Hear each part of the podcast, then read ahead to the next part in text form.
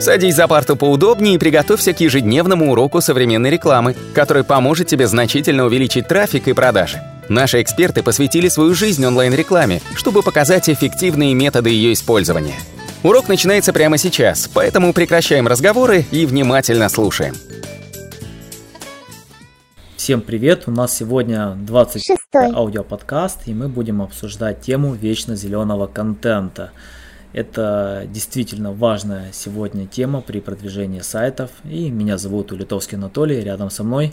А меня зовут Николай Шмачков. И мы будем обсуждать эту тему и почему она важная, потому что если говорить про продвижение сайтов и как многие хотят получать сегодня органический трафик, это наши клиенты, мы хотим получать органический трафик, вы хотите получать органический трафик. И для того, чтобы его получать, вам действительно необходимо создавать вечно зеленый контент. И у меня сразу вопрос, Николай, к тебе. А, скажи разницу, пожалуйста, между э, вечно зеленым контентом и э, новостным контентом, э, чтобы слушатели нашего подкаста понимали эту разницу и создавали действительно контент, который будет давать результаты. Ну, давайте так, пройдемся, конечно, что такое вечно зеленый контент, чем отличается от новостного. Вечно зеленый контент, как название подразумевает, это тот контент, который обычно не устаревает. То есть э, он существует в определенных форматах, которые практически никогда не уходят из фактически из выдачи. Это, например, это могут быть текстовые статьи, так называемые лонгриды, большие такие просторные статьи, либо так называемые white paper, типа белые книги, которые там в формате PDF, Дежавю, FP2, там, например. Это какие-то презентации, которые никогда не устаревают. Например, на SlideShare вы можете размещать свои презентации, которые там будут рассказывать про какие-то стратегии, какие-то там идеи, которые тоже не устареют. Это интерактивные уроки, потому что уроки на то не уроки. Их можно, конечно, чуть-чуть периодически обновлять, да, но в целом большая часть вещей остается как есть. Например, вы можете создать сайт там, с грамматикой русского языка, к примеру, да, это будет вечно зеленый контент, потому что грамматика практически не меняется.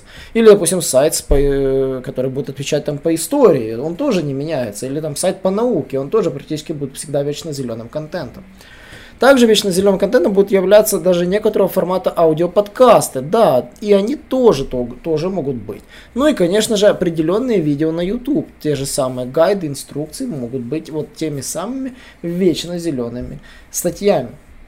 Здесь очень важно по поводу вечно зеленого контента, чем он отличается от новостного, это то, что а, у него есть спрос на более длительный промежуток времени, чем, допустим, короткий период. У новостей обычно срок жизни там где-то от недели до месяца, у вечно зеленого контента срок жизни где-то в среднем около года. Ну вот в целом около года, потому что тренды могут падать или расти. Здесь нужно смотреть уже в Google Trends, смотреть, какие, какой контент в тренде, какой нет, и обновлять тот, который вот тренд нарастает. То есть это вот в принципе ключевое отличие новостного контента от вечно зеленого. Анатолий? Да, спасибо за дополнение. Я полностью согласен. Скажу, что э, почему мы вообще подняли эту тему, потому что на самом-то деле у нас множество клиентов, которые только к нам приходят, мы начинаем с ними сотрудничать, и они ведут блок новостей. При этом у них нет трафика, у них нет аудитории, и они ведут эти новости. На самом-то деле, как Николай сказал, новости они актуальны там месяц. Но я вам скажу, что в принципе какие-то более известные новости, они вообще актуальны только пару дней, потому что про них сообщают практически все крупные э, новостные ресурсы. То есть вы можете прочитать на корреспонденте или на Лента.ру, или на CNN, BBC, или какой любимый ваш сайт, и вы узнаете эту новость. Она уже не будет интересна вам уже на второй, на третий, на четвертый день, к примеру, новость, кто выиграл э, выборы президента Украины, или э, как, э, какой, какая стоимость сегодня золота. То есть эта новость, она уже не будет актуальна завтра, потому что другие публикации об этом сообщат. Если говорить про какие-то менее известные новости, какие-то нишевые новости, конечно же, они могут быть там актуальны э, до месяца, но все равно эту информацию уже узнают, она не будет пользоваться спросом. И э, многие сайты, они ведут новостные свои рубрики, и непонятно для чего, потому что на самом-то деле никто-то их не читает, у них нет своей аудитории, а если нет своей аудитории, то эта новость, это просто превращается в мусор, потому что уже никакой пользы она не несет. И, к примеру, если э, к ним приходят посетители, они заходят в их э, новостной ресурс и смотрят там какие-то устаревшие новости, им не интересна эта информация, для чего ее писать. Поэтому необходимо создавать именно вечно зеленый контент. Э, вечно зеленый контент, он никогда не теряет свою актуальность.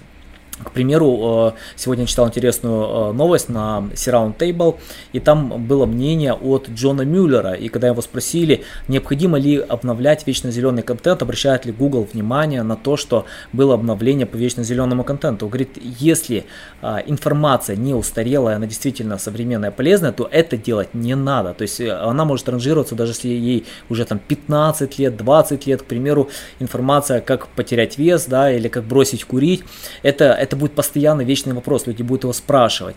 И, соответственно, конечно же, как Николай сказал, есть тренды, то есть тренд может э, действительно там уменьшаться, к примеру, если говорить там про похудение, то этот тренд никогда не уменьшается, там сколько бы исследований не было, все равно люди любят покушать, все равно они страдают каким-то излишним весом.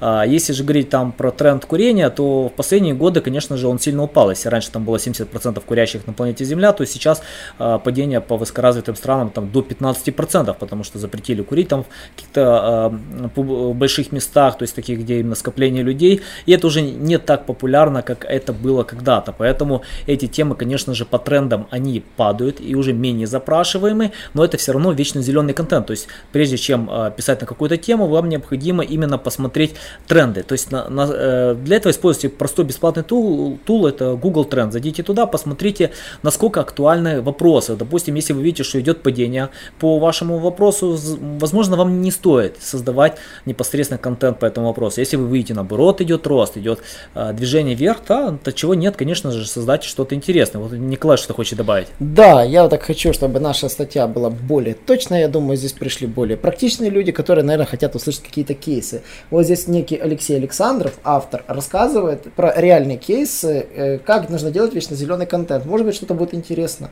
Смотрите, если ваш сайт относится к теме промышленности, он считает, что оптимальный вариант вечно зеленого контента это отсканированный либо сверстанный PDF-формат паспорта изделий, чертежи образцы технических заданий на вашем сайте.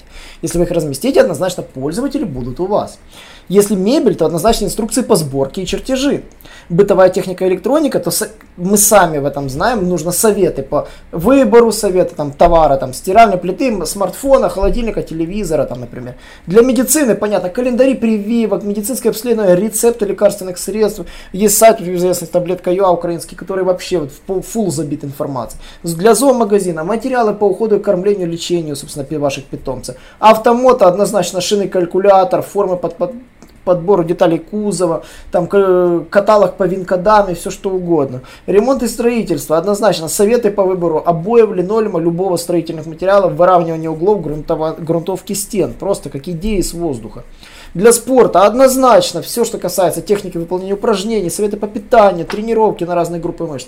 Кулинария. Если сайт занимается хоть чем-то связанным либо с кулинарией, либо там с какими-то диетами, однозначно рецепты блюд, однозначно советы от шеф-поваров. Это никогда не устареет. Ну и напоследок туризм. Однозначно, если сайт занимается туризмом, у вас должны быть хорошие гайды по всем достопримечательностям и советы для туристов. На этом все, собственно, Анатолий. Да, подписывайтесь на наш аудиоподкаст, пишите нам комментарии, э, оценивайте нас, нам будет приятно прочитать эти комментарии, посмотреть ваши оценки, и мы будем постоянно улучшать и предоставлять какой-то новый, интересный, актуальный материал. И до новых встреч! Наш урок закончился, а у тебя есть домашнее задание – применить полученные рекомендации для получения трафика и достижения успеха, о котором ты, несомненно, мечтал. Не забывай подписываться на наши аудиоподкасты и оценивать уроки. Также пиши комментарии и задавай множество вопросов, на которые ты обязательно получишь ответы. Увидимся в классе завтра с новыми современными рекомендациями.